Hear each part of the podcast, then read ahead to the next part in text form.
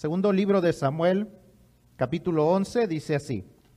Aconteció al año siguiente, en el tiempo que salen los reyes a la guerra, que David envió a Joab y con él a sus siervos y a todo Israel y destruyeron a los amonitas y sitiaron a Rabá, pero David se quedó en Jerusalén.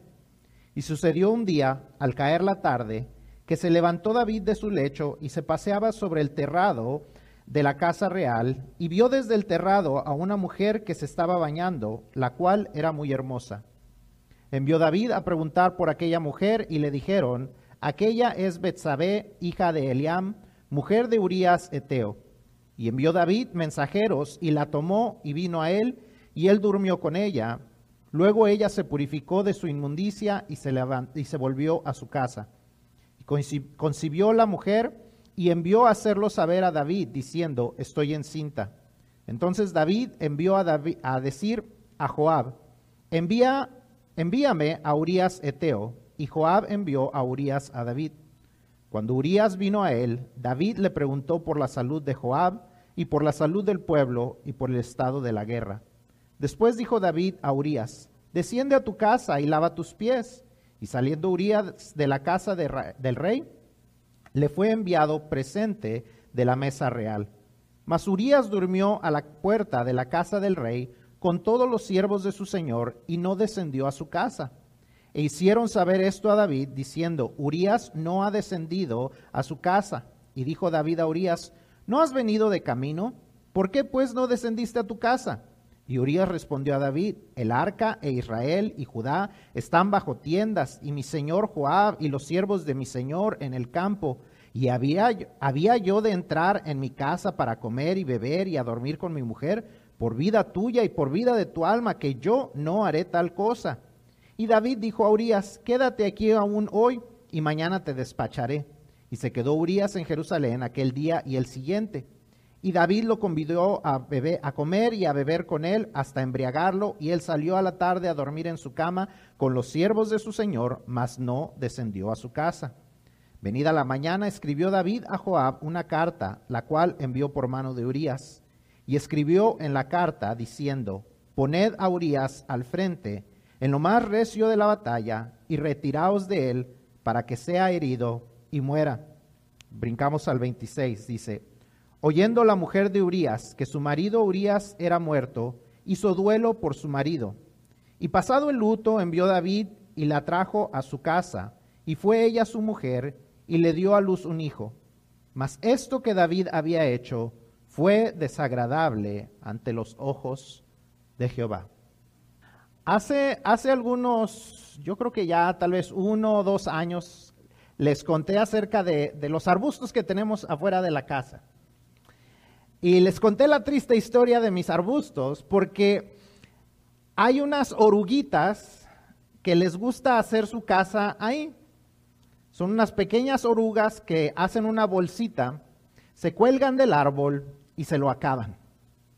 Cada año lidiamos con las mismas orugas. Y cada año yo sé que tenemos que lidiar con las mismas orugas. Pero a veces uno se ocupa, hay, distintas cosas y las ve uno, pero como que no las ve, hasta que de repente se da uno cuenta y el árbol ya no es verde como se ve normalmente, sino empieza a tomar un tono más café, más amarillo. Y uno dice, hoy, hoy le tengo que echar el veneno a las orugas. Pero hoy va a llover, hoy, hoy va hoy vamos a hacer otras cosas, ve uno cosas como que son más importantes y cuando uno menos se lo espera, el árbol ya no es verde, ya está casi completamente amarillo. Y entonces uno tiene que decir, ay, hoy sí tengo que salir a ponerle el veneno a las orugas y sale uno y, y le echa el veneno y espera uno lo mejor, pero no sabemos si el arbusto va a sobrevivir o no. Esperamos tanto tiempo, hacemos desidia, eh, no nos encargamos de aquellas situaciones que ya sabemos que son, que son eh, lo, que viene a atacar al arbusto, hasta que como que ya casi, casi que es demasiado tarde. Se espera que porque va a llover y por fin lo pone uno y ¿qué, ¿qué creen que le pasa a uno? Al otro día, llueve. Por tanto, esperar. Por hacer desidia, por ser indiferente a esas pequeñas cositas que uno sabe que existen, pero la indiferencia nos causa daño. Igual en el resto de nuestra vida la indiferencia nos causa daño. Eh, si uno es indiferente en el trabajo, hace uno el trabajo, al ahí se va, lo más seguro es que uno nunca va a poder avanzar en el trabajo donde uno está, en la compañía donde uno está. Si uno es indiferente en los estudios, seguramente no va a ser una persona con mucha educación académica. Si uno es indiferente en su salud, uno dice, ay, eh, luego iré al doctor. Tengo el dolorcito, pero luego iré. Uno es indiferente a esas cosas. Y cuando uno menos se lo espera, el doctor dice, es demasiado tarde. No hay mucho que se pueda hacer. Pero una de las peores áreas donde podemos ser indiferentes es en, el área espiritual. Y tristemente, al igual que con los arbustos, siempre hay algo más importante de que encargarnos. Siempre hay algo más importante que ver. Siempre hay cosas que suceden, siempre hay circunstancias que nos dificultan encargarnos de esas situaciones y, seguimos siendo indiferentes hasta que de repente, como vimos en, la, historia de, la iglesia de esta mañana, la iglesia de Sardis, ya era una iglesia que Jesús denominaba, ¿cómo qué? Como que parecía viva, pero estaba muerta. Y muchas veces estamos aquí en la iglesia y, decimos que, eh, somos, somos fieles y estamos aquí domingo tras domingo como si estuviéramos vivos espiritualmente. Pero estamos muriéndonos. Nos estamos tornando de verde a amarillo a café. Nos están comiendo las lombrices, los gusanos, las orugas de muchas cosas y lo espiritual poco a poco se va muriendo. Y eso es lo que vamos a estar hablando hoy. Vamos a estar hablando acerca de la indiferencia. Vamos a estar hablando acerca de la indiferencia que mostró David. Vamos a ver los resultados de esa indiferencia. Y ojalá mi esperanza y mi oración es que cada uno de nosotros veamos las áreas en donde estamos siendo indiferentes y las áreas que Dios quiere cambiar en nuestras vidas antes de que nos dé la misma advertencia o el mismo, el mismo juicio de que parecemos vivos, pero en realidad estamos muertos. I have I've told you the story of my of, of these the, the if you if you've ever been to our house, you've seen these big green bushes that we have. Well, they used to be green anyway. Every year there's these little bagworms that just hang from there. Tiny little things that you almost don't notice them until it's too late until all of a sudden there's hundreds of them hanging. Hundred, uh, hundreds of little, little cones. And you start noticing them because you see, the, you see them, and then the, the tree starts to turn yellowish. And, and obviously we, we, we see them and we think, oh, we got to take care of them and we got to we got to put some insecticide there. We, the, you know, we, we, we want to take care of that, but man, we're busy and we're running around and, and everything. And then all of a sudden we look at those, uh, at those bushes again and, and they're not quite green now. They're more yellowish towards brownish. And then we finally do something about it. But by that point, unfortunately, you don't really know if that bush is going to survive or not. See, when you're indifferent, when you're careless, when you think, when you start putting things that are uh, that are more that might seem as they're more important, all of a sudden, it might be too late to take care of things that you could have done in the past, and that really happens in many areas of our lives. That happens with our jobs. I mean, if we're careless, if we're indifferent in our jobs, you know, it, it's very unlikely that you're going to get a raise or that you're going to get a promotion at, at work. If you're indifferent about your studies, about your schoolwork, it's not very likely that you're going to get a whole bunch of scholarships. It's not very likely that you're going to end up maybe even in college because you're careless about your work. If you're careless about your, your health, you know, if you know that there's always that pain, there's always that, and you're always putting off going to the doctor, you might be too late By the time you go to the doctor, they might say, well, there's really nothing we can do now. There's not much hope. Because we wait, because we are indifferent to things. The dictionary defines the word indifferent or indifference as the absence or com- of compulsion to or toward one thing or another. It's you know, it's not it's not like you actually care about something one way or the other. Somebody asked, "What is the difference?" Somebody was asked, "What is the difference between ignorance and indifference?" And that person said, "I don't know and I don't care." Because that's the difference. Ignorance, you don't know. Indifference is you know, but you don't really care. And when we start to do that in our daily lives, more than likely it's going to affect our spiritual life as well. No one knows probably that better than David himself. And we're going to see the story. We're going to see a couple of things that we see in the story. And my prayer has been during this week that each one of us can see those areas in which we're being careless, in which we are being indifferent, and that we can see those areas and start taking care of them before we pay the high price that David had to pay.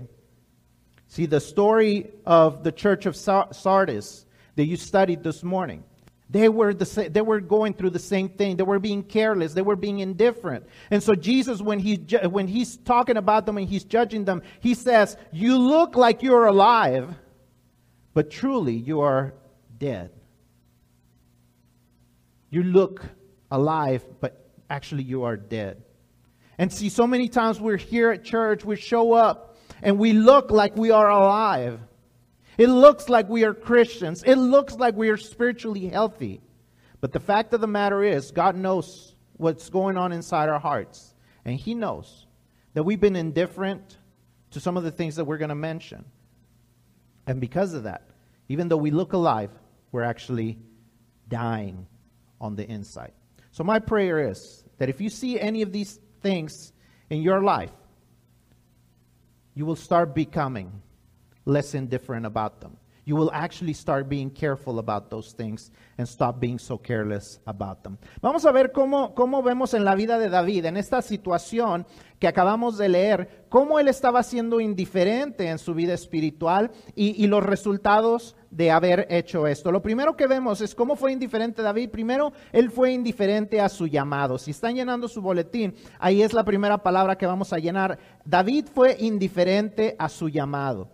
David había sido llamado por Dios para ser rey, para ser el rey que serviría como el líder principal del pueblo.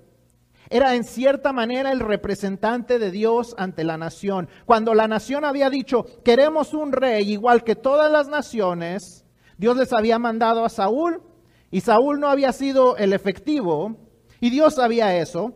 Y por eso él manda a David de la tribu de Judá como él había prometido.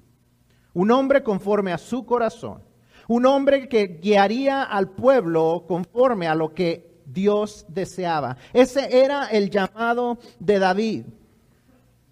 Él era el que debía guiar al pueblo hacia donde Dios, donde Dios deseaba llevarlo, en especial en cuanto a conquistas y adquisición de territorios. Y por mucho tiempo David había vivido su llamado y Dios lo había bendecido. Pero vemos este momento de la historia donde David está descansando. Él había adjudicado su posición ¿Sabemos lo que significa la palabra adjudicar? Se la había dejado a alguien más. Le había dejado la posición a Joab. Dice que había matado a Joab. Dice, cuando todos los reyes salen a la guerra, el trabajo de David era haber salido a la guerra. ¿Pero qué hizo? Joab, llévate tú al pueblo, llévate tú al ejército, mientras yo aquí descanso. Ve y haz tú el trabajo para lo que Dios me ha llamado. No le dijo esas palabras, pero básicamente eso fue lo que sus acciones le dijeron. El siguiente versículo, o, ese mismo versículo, nos dice que David se quedó. El siguiente versículo nos dice que al caer la tarde David se levantó de su lecho. No sé cuántos de ustedes padres tienen hijos que durante el verano son la una o dos de la tarde y apenas como que les va amaneciendo. Pero dice que David Dice, ya iba, ya iba llegando la tarde cuando David se levanta de su lecho. Ya casi era de noche otra vez. Y David apenas se levantaba. Había completamente abandonado su llamado y estaba flojeando. Y el gran peligro de ser indiferentes a lo que Dios nos ha llamado a hacer es que abandonamos responsabilidades y comenzamos a poner nuestros ojos en actividades, en cosas o en personas que no están dentro del plan de Dios. Comenzamos a ver a nuestro alrededor, nos empezamos a aburrir porque no estamos haciendo lo que Dios nos ha llamado a hacer. Y empezamos a ver, ah, ¿qué voy a hacer? ¿Con qué me voy a entretener? Y empezamos a alejarnos del plan de Dios para nuestra vida. See, the first thing that we see about David is that he was indifferent to his calling. It says in the first verse that when uh, David, uh, or when it was the season for all the kings to go out and do war, see, David was the king that was called by God to be the leader of his people. It was a great task because, see, the people had said, Oh God, we know that you're our leader, but we really want a, a, a, a, human being as our leader. Just like every other, every other people, they have their kings, and we want a king. So God gives them a king, King Saul, but he wasn't the promised king because he wasn't from the tribe of Judah, like he had promised that their kings would come from the tribe of Judah. And so, of course, Saul failed. And God knew that he would fail because he had already someone else in mind. And he was going to bring David to be the king, and he brings him as the king. And David is a great king at first. He does a great job, and when he struggles, he depends on God. And, and when he's going through difficult times, he completely depends on God. But then when things get a little bit easier, he starts to give up that, that job, that calling. And so what we see here is that he's, he's just kind of resting. And, and instead of going out like every other king would have, he goes and calls Joab and he says, Hey, why don't you take them? Why don't you take he, he doesn't say this, but his actions say, Well, why don't you take them? Why don't you lead them? Why don't you just let me rest and you do my job? He didn't say it, but that's what he did. His actions said, I don't want to do this anymore. I don't want to do what I was called for uh, by God to do. And when we start to do those things, then that's what starts to get us into trouble. Because we see then in the next verse, verse 2, that it's, coming, it, it, it's getting kind of late and he's barely getting up. Verse 2 says, One evening, David got up from his bed. So, I mean, he had been resting all day. I don't know if you ever were when, when, you know, if you're the kind of person that can sleep, maybe in the summer, and you can sleep all day. It's like one or two o'clock, and that's probably, and you only get up because you're probably hungry. Otherwise, you'd probably stay in bed for the rest of the day. And we see David just kind of bored, just he gets up and walks around. He's probably tired of being tired, tired of just laying there. And he gets up and he looks out. And he looks toward those things that are inappropriate for him. And see, that's exactly what happens when we start to become indifferent to God's calling for our lives.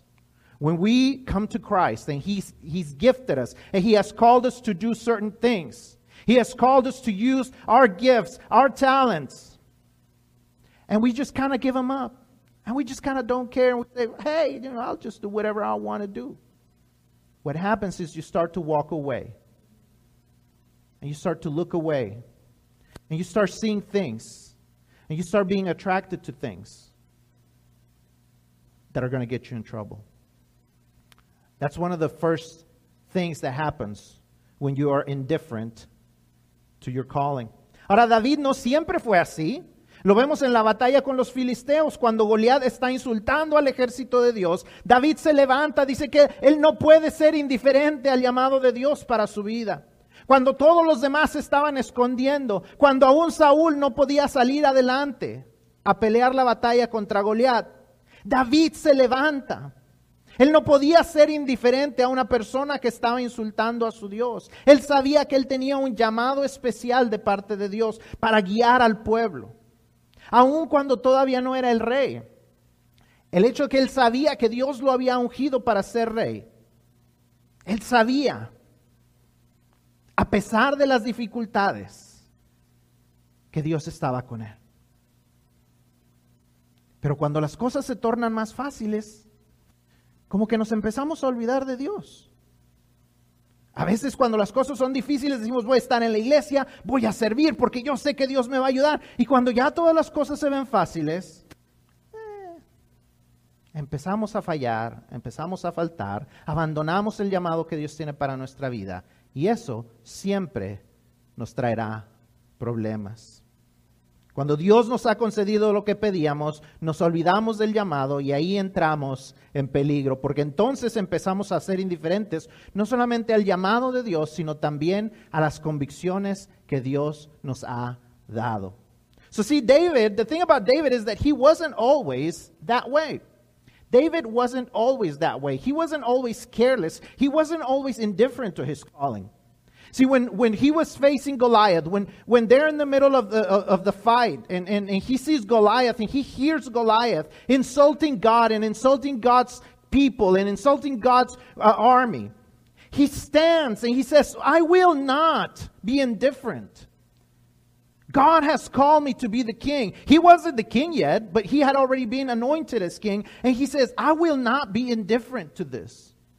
I, he stood up he grabbed some rocks and he threw them, trusting that God was going to be with him. In spite of the opposition, he was willing to face uh, any opposition because he knew God was with him and because he knew God had a calling for him.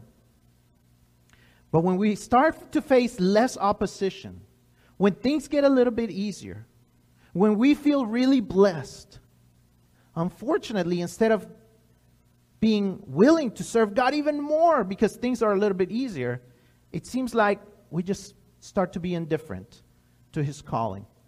When there's not, no longer a challenge, then it seems like eh, it's going to be okay. Somebody else can do it. Somebody else can serve in the church. Oh, there's a lot of people at the church. There's a lot of people at the church. Somebody else can do it. And sure, somebody else can do it. But God has a calling for you. And if you dismiss that call, if you're indifferent to that calling, it's going to get you in trouble. Because if, if you are indifferent to your calling, eventually you're also going to be indifferent to your convictions. Lo, segundo que vemos es que eh, David fue indiferente a sus convicciones. David había sido el reemplazo del rey Saúl. David había visto la desobediencia de Saúl y cómo había sido desechado por Dios a causa de su falta de temor a Dios. David, a pesar de haber visto las consecuencias de la desobediencia de, de Saúl, arriesga todo por un placer temporal. Iba a decir una palabra, pero se iba a oír muy feo y no la quiero decir. Así es que se quedarán con la duda. Pero por un simple placer temporal.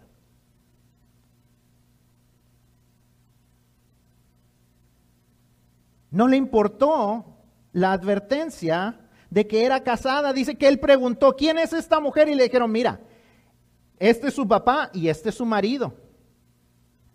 Y el que dijo, como quiera, tráiganmela. No le importó la advertencia de que era una mujer casada y solo se tomó una vez, una mala decisión, una canita al aire, un resbalón, para que las consecuencias de su indiferencia se dejaran ver.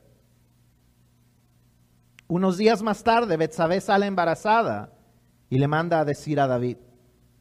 Y David, en lugar de arrepentirse, trata de encubrir su pecado, tratando de hacer que Urias venga esté con Betsabé y entonces le enjareta al niño.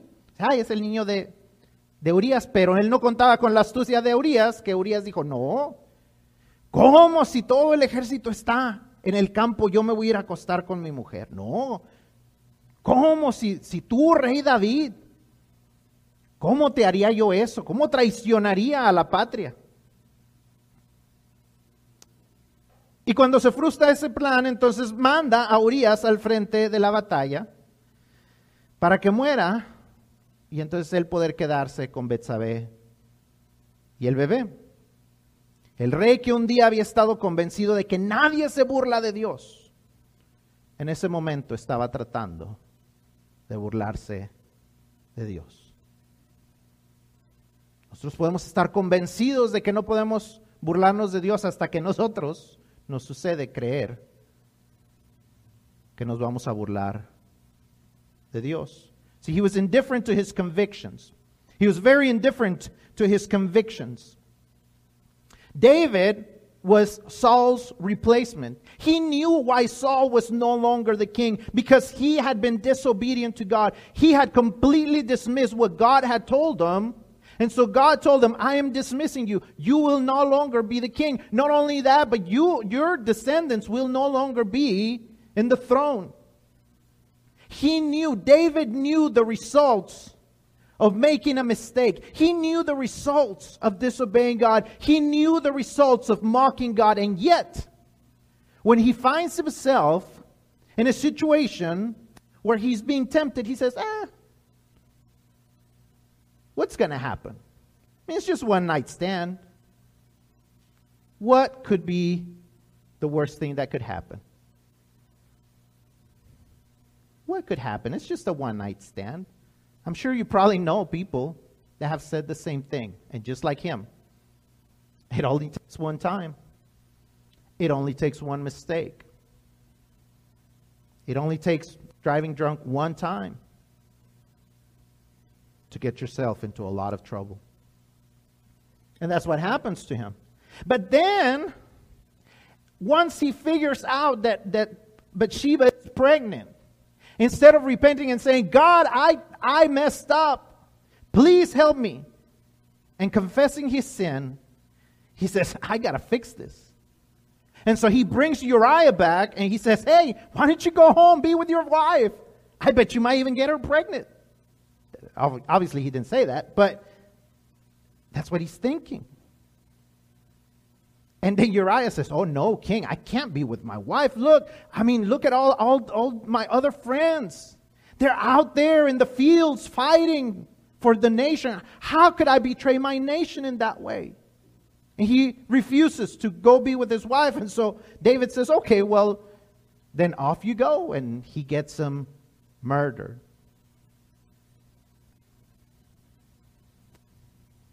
The man that knew that God could not be mocked, that God could not be fooled, tries to fool God. La indiferencia a nuestras convicciones nos lleva a hacer lo mismo, a creer que nos podemos llegar a burlar de Dios y salirnos con la nuestra. Creemos que podemos burlarnos de Dios y no ser obedientes. Creemos que podemos burlarnos de Dios y que no va a pasar nada. Creemos que podemos robarle a Dios en los diezmos y que nuestras finanzas van a estar bien. Creemos que podemos vivir en inmoralidad y que Dios va a bendecir nuestras relaciones. Creemos que podemos vivir sin servir a Dios y que la gente solita se va a convertir y va a venir a la iglesia. Entendamos esto. Gálatas 6:7 nos lo dice bien claro. No os engañéis. Dios no puede ser burlado, pues todo lo que el hombre sembrare, eso también segará. Si hay algo de lo que debemos estar convencidos es de que Dios nadie se burla. De Dios nadie se burla. Eso debe ser una convicción a la que no podemos ser indiferentes porque tarde o temprano segaremos lo que sembramos. Tarde o temprano cosecharemos de lo que hemos sembrado en nuestras vidas. Y aún peor que ser indiferentes a nuestras convicciones acerca de Dios es que eventualmente no solamente seremos indiferentes a lo que, nos, a lo que estamos convencidos de Dios, sino simplemente vamos a ser indiferentes a Dios. Simplemente vamos a saber que hay Dios, pero no nos va a importar. See, indifference in our, in, our, in our convictions, being indifferent to our convictions, will move us to do the same thing that David did. We will think that we'll be able to fool God without having to be obedient to Him. We think that we can fool God and that nothing will happen. We think that we can fool God and there will be no consequences. We think that we'll be able to steal from God by not giving our tithes and offerings and that our finances are actually going to be good. We think that we can be immoral, we can be sexual, we can live in sexual immorality and that God will bless those relationships. We think that we can live without, without serving God and that people are just going to magically appear in our church and become Christians on their own. But understand this Galatians 6 7 is very clear. There might be a lot of things that you read in the Bible and you don't understand. But let me tell you, this verse is very, very clear. Galatians 6 7 says, Don't be deceived. Don't lie to yourself. God is not mocked. You cannot fool God. For whatever a person sows, he will also reap. Don't be deceived. God is not mocked. For whatever a person sows, he will also reap. You will never get ahead of God. You will never fool him without having some type of consequences. If there's anything that we ought to be convicted of, is that we will never be able to fool God. We will never try be we'll never pull a fast one on God.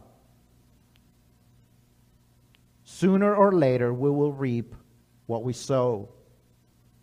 And the worst thing that can happen is that once we are indifferent to our convictions about God, we will eventually be indifferent about God Himself. David era un hombre que Dios había llamado para servirlo. Pero eventualmente fue indiferente no solamente a sus convicciones acerca de Dios, sino que fue indiferente a Dios mismo. No siempre había sido así.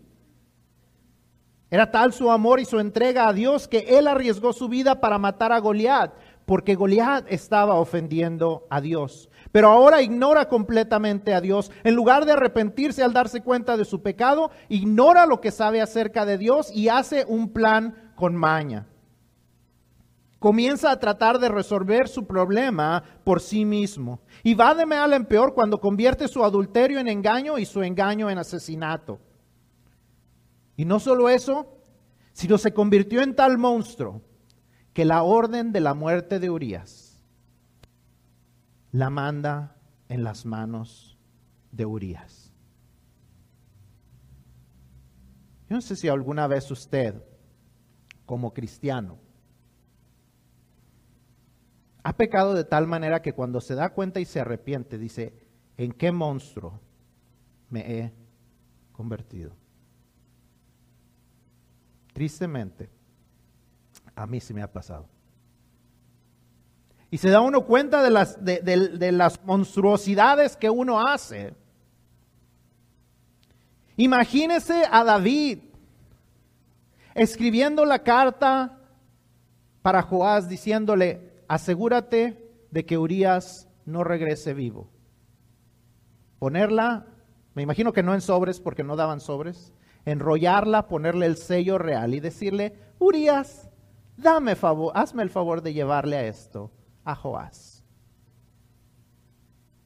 ¿Qué monstruo es aquel que conociendo a Dios ignora a Dios? Es indiferente a Dios. El ser indiferente a Dios le había convertido en una persona irreconocible del joven que había amado a Dios, defendido su honor de tal modo que ahora traía vergüenza a ese mismo Dios.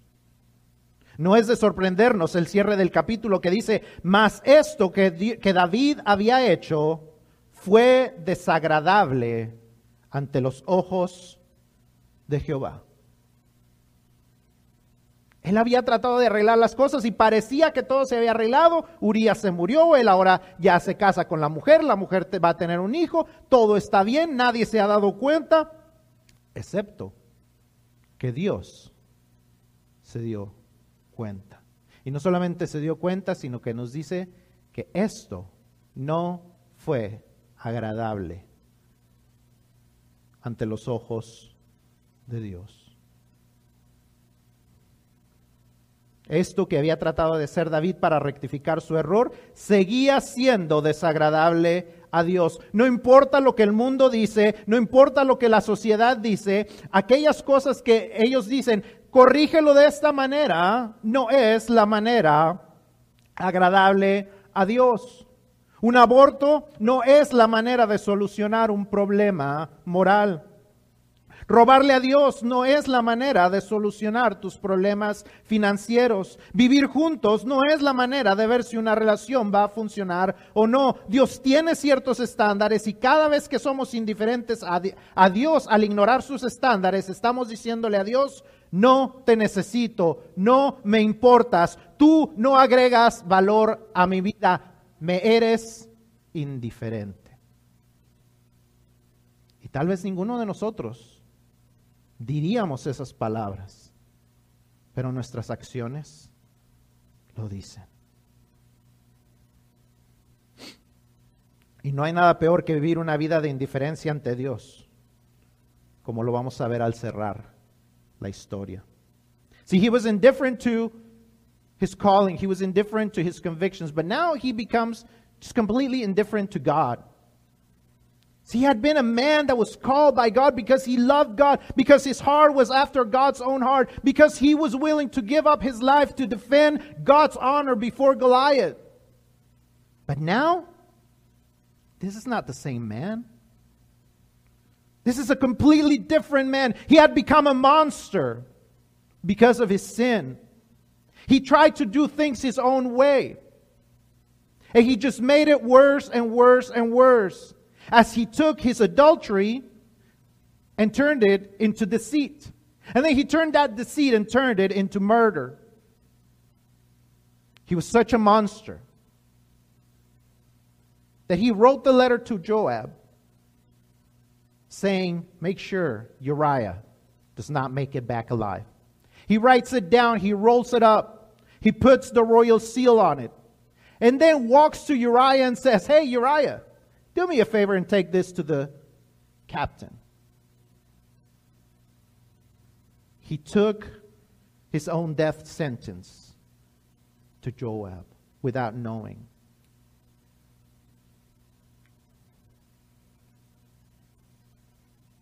David was completely unrecognizable from the man that loved God. But God wasn't pleased with that. You cannot fool God. The closing of the chapter says, however, the Lord considered what David had done to be evil.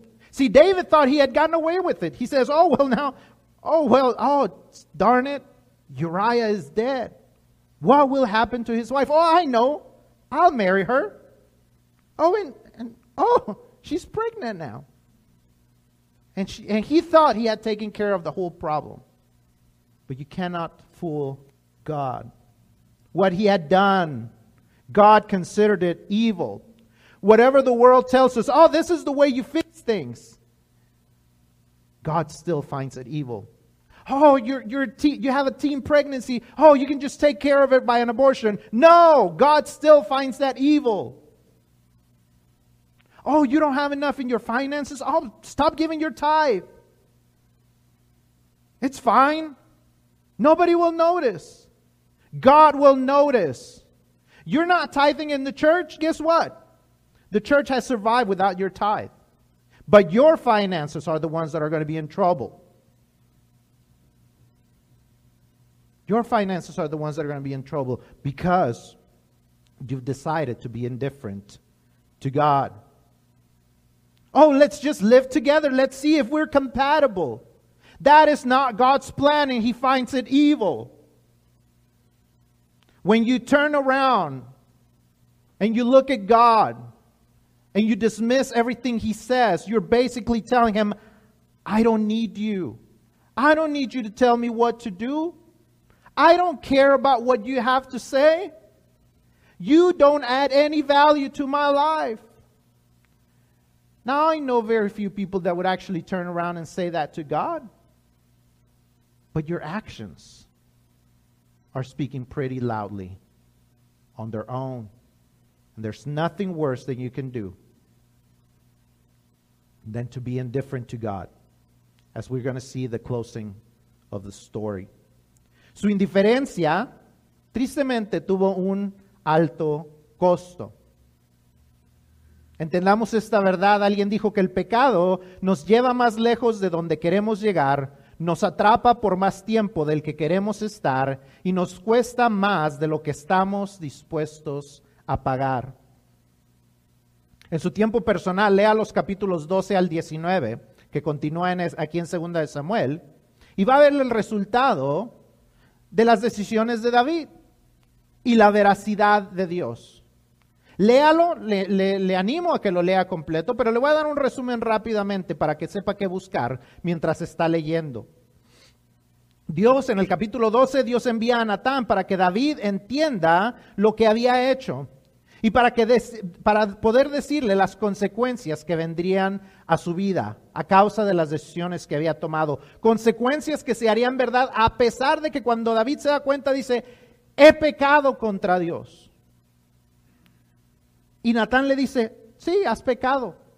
Y Dios te va a perdonar. Pero a pesar del arrepentimiento de David y el perdón de parte de Dios, las consecuencias no se iban a detener. Dios le prometió a David que su hogar viviría en conflicto, lo que se manifestó con una violación, una muerte y la traición entre los hijos de David. Le prometió que así como él en secreto había cometido inmoralidad sexual, alguien cometería inmoralidad sexual con sus mujeres y en público. El precio de la falla de David fue por lo menos la muerte de tres de sus hijos. Tres de sus hijos murieron porque David decidió que un placer temporal valía la pena. ¿En verdad valdría la pena acostarse con Betsabé? ¿Valdrá la pena lo que nos va a costar el ser indiferentes a nuestro llamado, a nuestras convicciones y peor aún a nuestro Dios?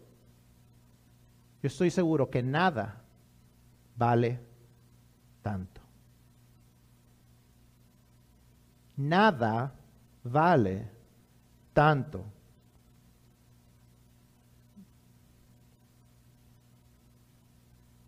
Indifference has a high price, a high cost.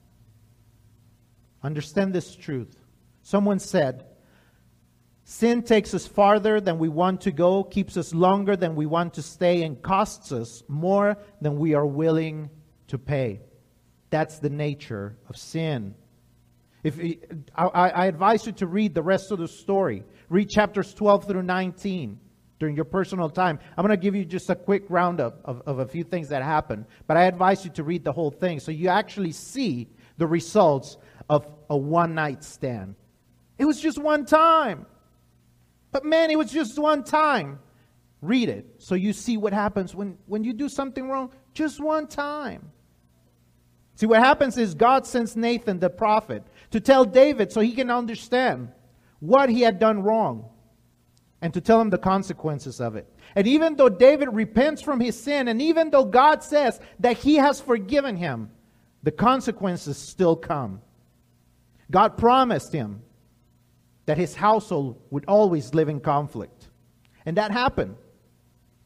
One of his daughters was raped, one of his sons was murdered, and another one of his sons committed treason against David.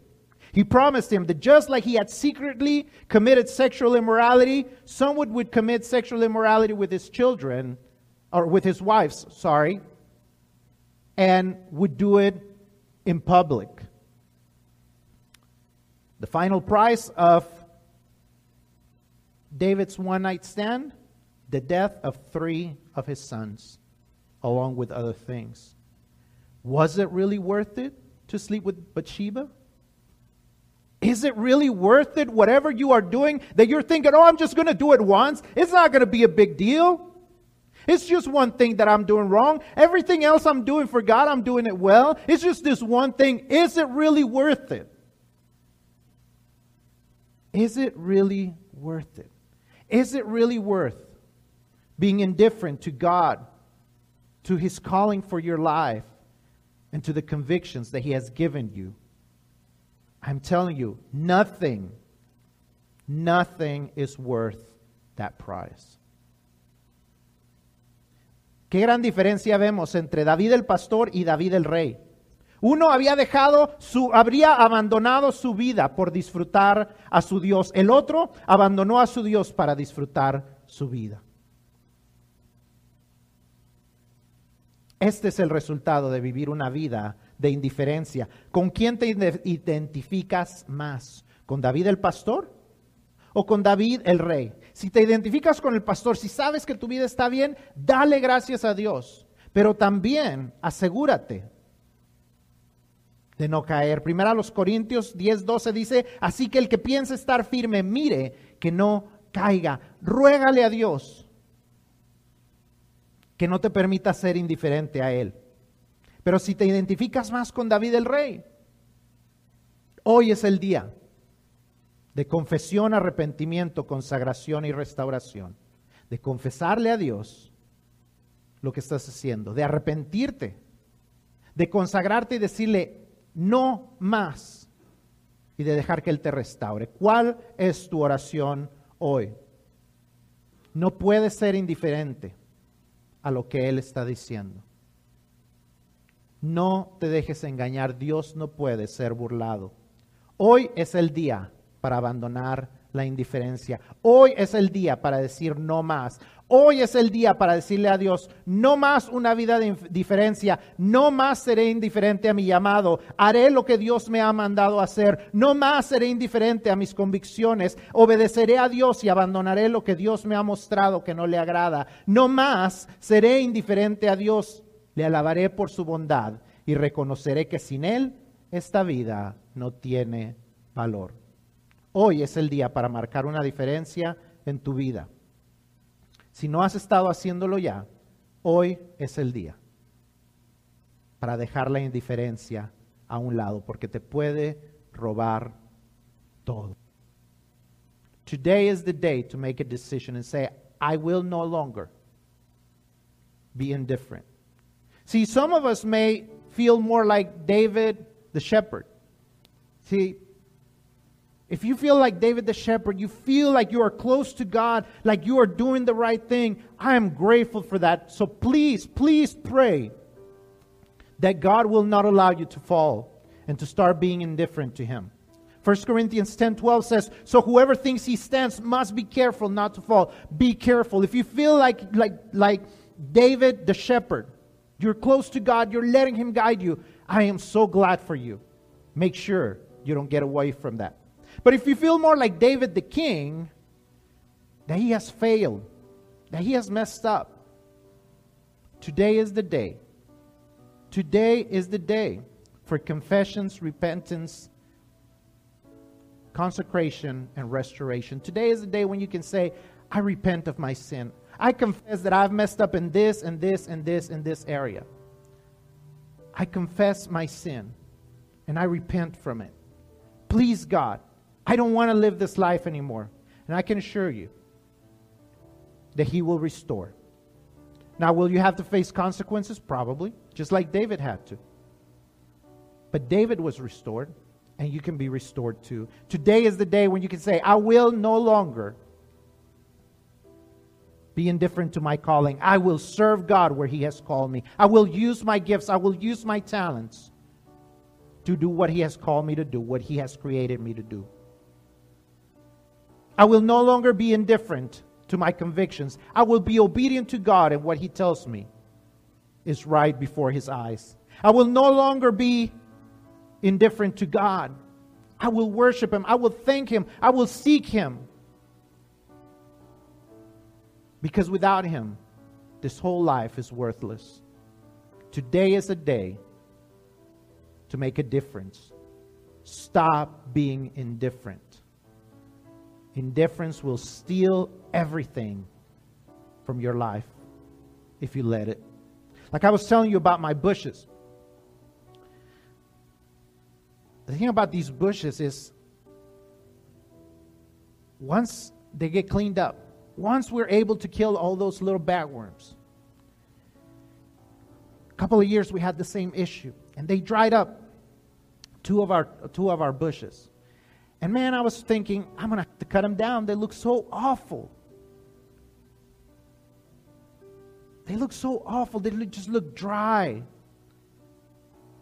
They look gray. But I didn't cut them. I just kept cleaning them.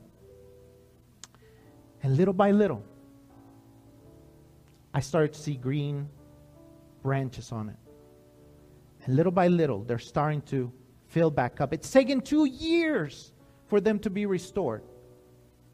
But they're coming back. And if you've messed up, let me tell you, God is a God of second chances.